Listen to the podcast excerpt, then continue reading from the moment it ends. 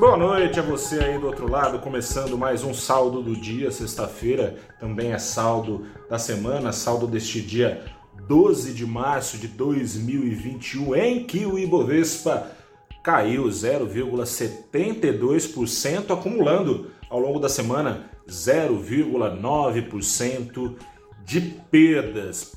Poderia ter sido bem pior, né? Eu Antes de falar aqui sobre o andamento da semana, o andamento também do pregão dessa sexta-feira, dividir com vocês, a frase que eu mais ouvi conversando com o pessoal do mercado, analistas, gestores, economistas, foi uma frase que é muito atribuída ao ex-ministro da Fazenda, Pedro Malan, que não é de autoria dele, que diz o seguinte, que no Brasil até o passado é incerto, Pois é, eu acho que essa é um pouco a sensação que resume em partes como o mercado recebeu no começo da semana a volta do ex-presidente Lula ao jogo político. Ninguém esperava na segunda-feira a decisão que foi tomada pelo ministro do Supremo, Edson Fachin, que condenou, passou uma borracha em todas as condenações do ex-presidente lá na 13ª Vara de Curitiba. Assim,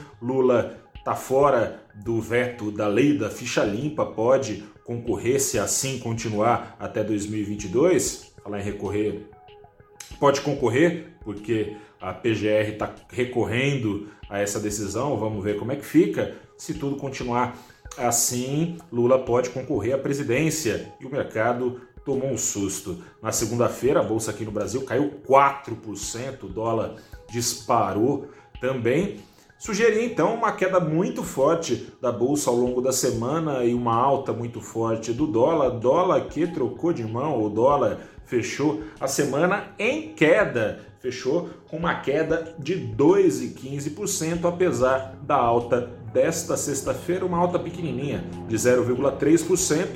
Dólar à vista fechou a semana aos R$ 5,55. Motivos para aversão ao risco não faltam, evidentemente, motivo para cautela, cautela com a vida, né? No mercado não é diferente, mas o que dominou mesmo a cabeça dos investidores foi essa volta de Lula e um temor, é, não exatamente ou não só em relação a Lula, tem algum temor também. Investidores temem que ele, é, caso dispute mesmo a presidência e caso vença, que dê uma guinada é, na política econômica a uma política mais intervencionista, uma política não reformista em relação aos problemas fiscais do Brasil isso porque nos últimos anos, embora Lula tenha feito superávit primário no seu governo de cabo a rabo, exceto ali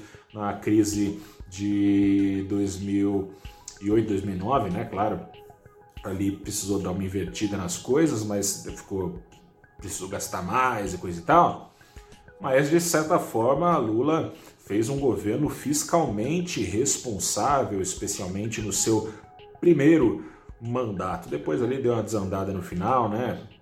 Precisava pressão eleitoral, né? Pressão eleitoral com a, com a, com a qual investidores têm lidado, né? Nessa eleição antecipada. Mas a aversão do mercado é especialmente ao verniz liberal do presidente Jair Bolsonaro, colocado à prova por esse adversário de peso, né? Pesquisas que já vinham mostrando a popularidade do presidente enquanto faz uma gestão errática na pandemia, é, popularidade em queda.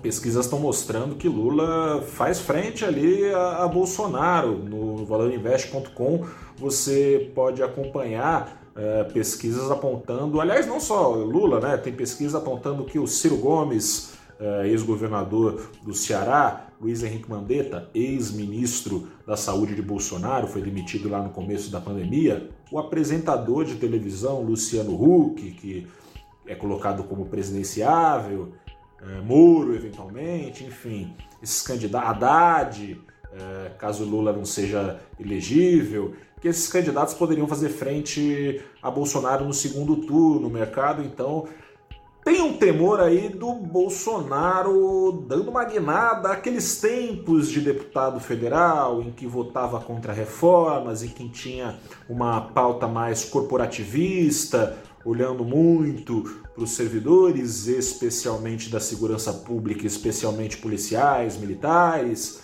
uma guinada intervencionista, populista do presidente que votou contra o plano real em busca de votos. Em busca de votos, o mercado teme que essa seja a, a, a atitude de Bolsonaro. Então, é, perdendo um pouco que ele resta ainda de verniz liberal, depois, já foi bastante arranhado, depois de últimos passos que o presidente deu, mais recentemente aqui, a PEC emergencial passou, aliás, trazendo alívio na semana, foi empates, o que ajudou a apagar perdas, né? tirou incertezas da frente, vai, vai vir auxílio emergencial aí em breve, na semana que vem deve ser é, editada, enviada uma MP para liberar os auxílios. A PEC emergencial foi aprovada, prevendo é, na prática um furo né, no teto de gastos, muito embora os gastos para ser furado o teto de gastos sem que o governo cometa crime de responsabilidade e o presidente seja ameaçado de impeachment, foi liberado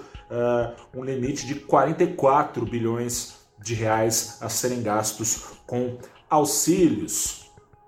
Esse dinheiro, portanto, vai vir em forma de maior endividamento do governo e não cortando gastos. Mas ficou menos pior do que se pensava. Como eu dizia, nessa PEC, Bolsonaro queria que fosse liberado também o Bolsa Família dessa história. Não foi é, liberado do, do, da regra do teto de gastos.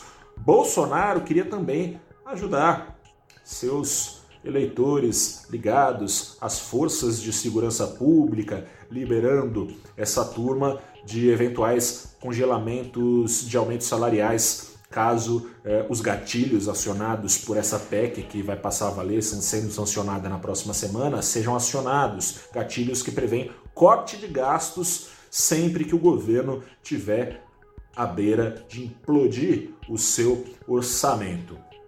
Bolsonaro um pouquinho mais para trás, mas ainda recentemente, é, depois de tentar agir em favor de seus amigos servidores, é, da segurança pública, base eleitoral importante que ele tem, agiu em favor de outra base eleitoral importante. Aliás, no valorinvest.com, umas matérias de bastidor mostrando que não só os caminhoneiros, que Bolsonaro agiu a favor deles né, na Petrobras, caminhoneiros estão divididos entre Lula e Bolsonaro. Tem caminhoneiro com saudade do tempo que Lula subsidiava as custas das contas da Petrobras, as custas dos fundamentos da empresa, dos acionistas da empresa, é, subsidiava preços do diesel. Bolsonaro fez essa mudança indicando um general, nada mais estatizante que um general, indicou um general para tomar lugar de um economista com carreira é, no mercado financeiro para tomar conta, então, general Silvio Luna tomar conta da Petrobras, teve essa, esse arranhão já, né? Então, nesse verniz liberal, o mercado está com medo de que a vaca liberal vá para o proverbial brejo. Paulo Guedes montado nela, né? Mas, enfim, teve essa PEC que trouxe algum alívio, apagou perdas ao longo da semana, ajudou o dólar a cair, o que ajudou mesmo o dólar a cair, a pagar perdas. O Brasil não é uma ilha, né? Joe Biden teve aprovado seu pacote trilionário, é mais que o PIB do Brasil injetado na economia americana. Com isso, os Estados Unidos devem crescer 6,5%, crescimento padrão chinês para os Estados Unidos nesse ano. Demais economias, parceiras comerciais devem ir bem também. No meio disso tudo tem uma confusão aí pela vista com a inflação, pela frente com a inflação, inflação que em 12 meses, em fevereiro, bateu 5,20%, está pouquinho só abaixo dos 5,25%, teto da meta perseguida pelo Banco, pelo Banco Central. Nesse ano, Banco Central que para ajudar ali essa pressão inflacionária, né, tem sido empates por causa do dólar e do combustível, combustível, gasolina subindo bastante, por um motivo que o Banco Central não domina, nem o presidente Bolsonaro, por mais que ele queira, que é o preço do petróleo lá fora, subiu 18% em fevereiro, gasolina com preços defasados ainda pela Petrobras subiu 7%, poderia ter sido maior a alta. No meio disso tudo, tem decisão de juros. Semana que vem, o Banco Central será instado a agir e subir os juros. O mercado esperando só meio por cento de alta.